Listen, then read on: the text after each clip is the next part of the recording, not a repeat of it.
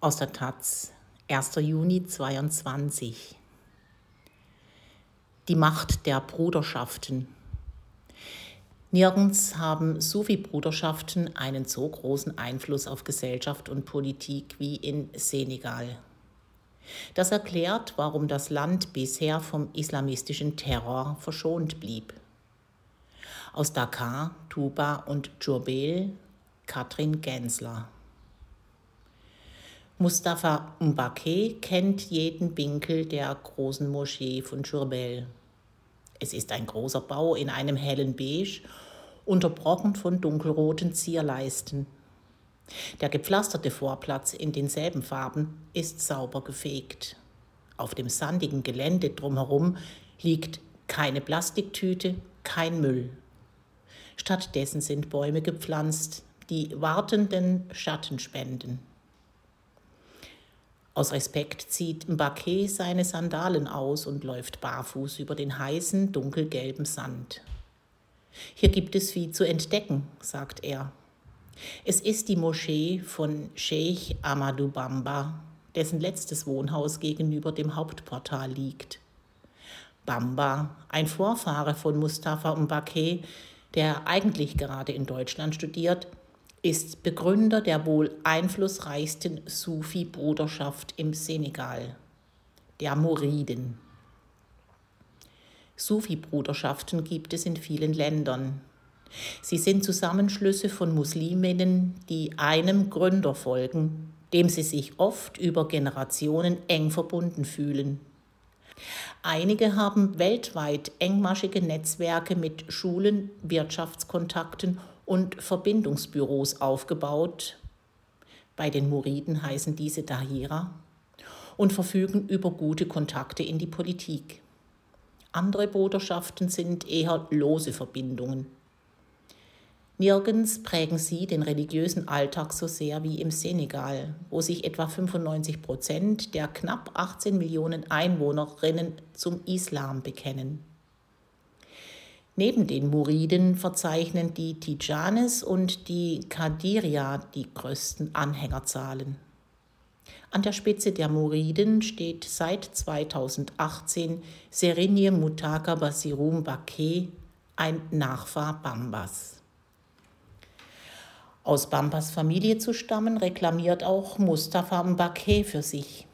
Er geht um die Moschee von Schurnbel herum und erzählt von Bamba als seinem Großvater. Schon Bambas Vater war Marabu. So heißen in Westafrika traditionelle Islamgelehrte, die mitunter wie Heilige verehrt werden. Eine solche Verehrung erhält auch Bamba, von dem genau ein einziges unscharfes Bild in Schwarz-Weiß existiert, das überall in Senegal zu sehen ist. Es zeigt einen hageren, schlichten Mann im weißen Gewand und mit halb verdecktem Gesicht, der keinesfalls so aussieht, als würde er einmal an der Spitze einer einflussreichen, sich immer stärker ausbreitenden Bewegung stehen. Dass er trotzdem schnell zahlreiche Unterstützerinnen fand, merkte die französische Kolonialverwaltung und verbannte ihn ins Exil nach Gabun. Erst 1912 durfte er zurückkehren und stand schließlich in Jourbel bis zu seinem Tod 1927 unter Hausarrest. Blutige Aufstände blieben allerdings aus. Das hat Bamba populär gemacht. Er hat mit anderen Mitteln gekämpft, mit friedlichen, Wer anderswo mit Gewalt gegen den Kolonialismus gekämpft hat, ist am Ende selbst gestorben. Mbake ist mittlerweile am Hauptportal angekommen und zeigt auf Bambas letztes Wohnhaus gegenüber. Als er hier unter Hausarrest stand, musste er täglich zu Fuß zur Präfektur gehen und sich dort melden. Mbake wertet das ebenfalls als einen Akt der Demut und Friedfertigkeit. Anders als viele andere westafrikanische Länder mit mehrheitlich muslimischer Bevölkerung hat Senegal bisher keine islamistischen Terroranschläge verzeichnet. Dabei breiten sich islamistische Bewegungen wie der Islamische Staat in der größeren Sahara, die Gruppe für die Unterstützung des Islam und der Muslime und Ansarul Islam aus Mali und Burkina Faso in Richtung der Nachbarländer aus.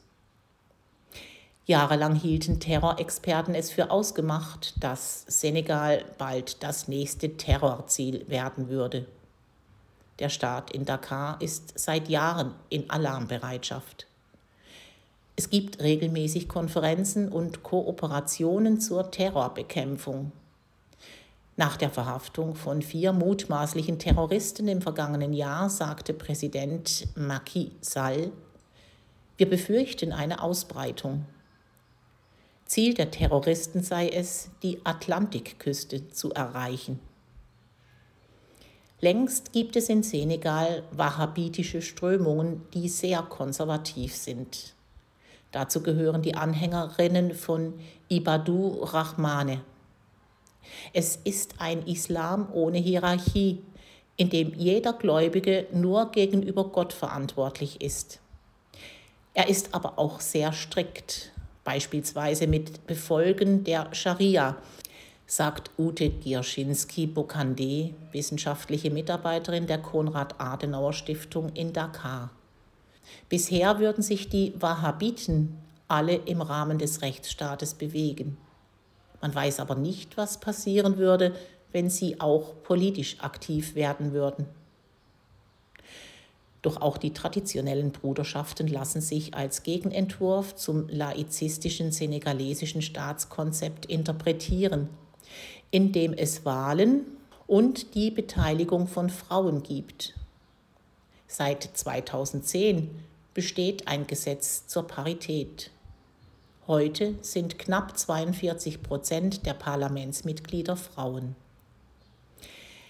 In regelmäßigen Abständen wird darüber spekuliert, wann sich Senegals Jugend, das Durchschnittsalter der Bevölkerung Senegals, ähnlich wie in den meisten Ländern Westafrikas, liegt bei nur etwas über 19 Jahren, gegen das alte System auflehnt denn die Bruderschaften stehen auch für gesellschaftlichen Konservatismus. Hauptstadt der Muriden ist Tuba, eine Autostunde von Jurbel entfernt. Steuern zahlt dort niemand, stattdessen Abgaben für Arme. Bars, Diskotheken und Alkohol sind verboten. Bei der Einfahrt in die Millionenstadt heißt es auch für Frauen, die keine Musliminnen sind, bitte die Haare verdecken. Für Mustafa Mbake ist es undenkbar, dass diese Ordnung einmal nicht mehr bestehen wird. Diese Meinung teilen auch viele, die keine enge Verbindung mit einer Bruderschaft haben. Kritik wird nicht geäußert, stattdessen mit Respekt von ihnen gesprochen. Die Zugehörigkeit kann auch aus wirtschaftlichen Gründen interessant sein. In der Bruderschaft unterstützt man sich gegenseitig. Zu den Muriden gehören überaus erfolgreiche Geschäftsleute. Der gesellschaftliche Einfluss der Bruderschaften auf die Jugend wurde im Frühjahr 2021 deutlich. Vor allem junge Menschen demonstrierten damals gegen die scharfen Corona-Maßnahmen der Regierung sowie die Verhaftung von Oppositionspolitiker Usmane Sonko, der heute Bürgermeister von Ziginkor ist. Die Bruderschaften vermittelten und die Demonstrantinnen verließen die Straße. Mit dieser Vermittlerrolle sind sie ein starker, ausgleichender Teil der senegalesischen Gesellschaft. Auch ihr politischer Einfluss ist groß. Wer in Senegal Wahlen gewinnen will, muss sich mit den Bruderschaften gut stellen vor allem mit den Muriden als größte von ihnen. Wie sich die Mbake-Familie politisch positioniert, entscheidet mit über die Zukunft des ganzen Landes. Auch die Gefahren, die vom Terrorismus ausgehen, seien den Bruderschaften bestens bekannt, sagt Babakar Diop Buba, emeritierter Professor für alte Geschichte an der Universität Sheikh Anta Diop. Die Terroristen bedrohen ihre Existenz. Da die Bruderschaften in allen Lebensbereichen, Schulen, Universitäten, Gewerkschaften, Armee Mitglieder haben, könnten sie sehr viele Menschen beeinflussen. Auch würden sie über Milizen verfügen. Ein offenes Geheimnis.